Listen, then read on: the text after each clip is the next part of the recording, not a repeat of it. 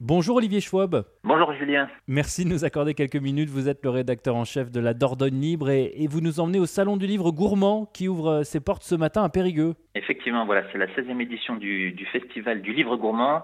Cette année, la nouveauté, c'est que ça a changé de nom. Avant, c'était le Salon, effectivement, du Livre Gourmand. Euh, c'est sur, c'est sur trois jours. Ça commence euh, aujourd'hui et ça se poursuit jusqu'à dimanche.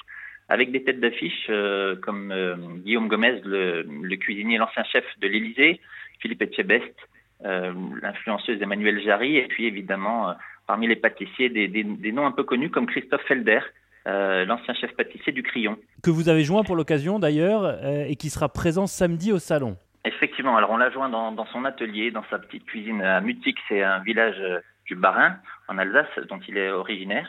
Et puis il nous a accordé en fait quelques minutes. Euh, c'est vraiment un chef euh, qui est euh, très accessible et passionné par son, son métier. Il a d'ailleurs en fait une idée très précise de, son métier de, pâtissier. Euh, Ses, parents, pour la petite histoire, étaient boulangers. Ils souhaitaient pas en fait qu'il qu'il prenne ce chemin, mais je crois que là c'est la, passion qui l'a em- emporté. Et du coup, euh, même si c'est un métier pour lui qui est assez euh, chronophage, hein, il, il explique que c'est un travail de longue haleine. pour lui, ça reste un métier plaisir euh, qu'il réalise avec euh, toujours autant de passion et de, et de ferveur. Alors vous l'avez dit, c'est l'ancien chef pâtissier du Crillon. C'est aussi l'auteur de Pâtisserie. Euh, Peut-être que ça parlera davantage à nos auditeurs. C'est un livre, c'est un best-seller. Ça s'est vendu à, Alors, à plus d'un million d'exemplaires, je crois. Effectivement, Pâtisserie, c'est un peu le livre qu'il a, qu'il a révélé avec euh, les éditions euh, de La Martinière. Euh, c'est un livre qui s'est vendu, euh, comme vous l'avez dit, à, plus d'un million d'exemplaires. Derrière, ça lui a donné donc euh, des envies de, de faire des petits. Il s'est associé là il y a 4-5 années avec un jeune chef pâtissier aussi qui s'appelle Camille Le Sec et avec lequel il a collaboré sur euh, notamment la petite pâtisserie. Cette année, en fait, ils vont proposer euh, la petite biscuiterie. Et c'est un binôme qui fonctionne bien, en fait. C'est ce qui nous, ce qui nous explique dans, dans, dans l'article qu'on lui consacre. Euh, il prend du plaisir à sélectionner les ingrédients, à trouver les, les bons mariages, les, les bons habillages pour toujours nous surprendre, en fait, et surprendre surtout notre palais à travers des, des desserts, des pâtisseries et des biscuits. Euh, donc c'est une collaboration vertueuse avec, avec Camille Le Sec. Et ce plaisir, euh, samedi à Périgueux, il va le transmettre, mais pas uniquement en signant des autographes, d'après ce que j'ai compris. hein.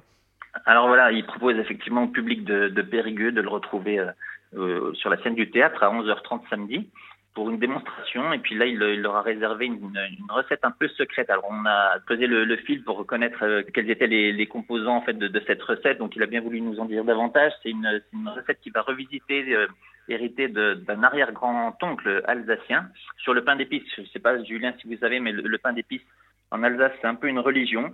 Donc là, à Oui. l'approche des fêtes, à l'approche des fêtes, Christophe Felder s'est dit, voilà, en prenant le train, je vais embarquer dans, mes bagages un peu de pâtes et puis il va, vraiment réaliser une, démonstration sur une heure euh, avec le public et avec le, plaisir surtout de, pouvoir partager euh, cette recette à la fin puisque ça sera suivi d'une dégustation. Merci beaucoup Olivier Schwab pour cette immersion avant l'heure au Festival du Livre Gourmand, immersion signée euh, La Dordogne Libre, l'un des nombreux journaux qui font vivre l'actualité régionale et ils sont précieux. Encore merci Olivier et, et bonne journée. Merci à vous Julien, bonne journée, à bientôt, au revoir.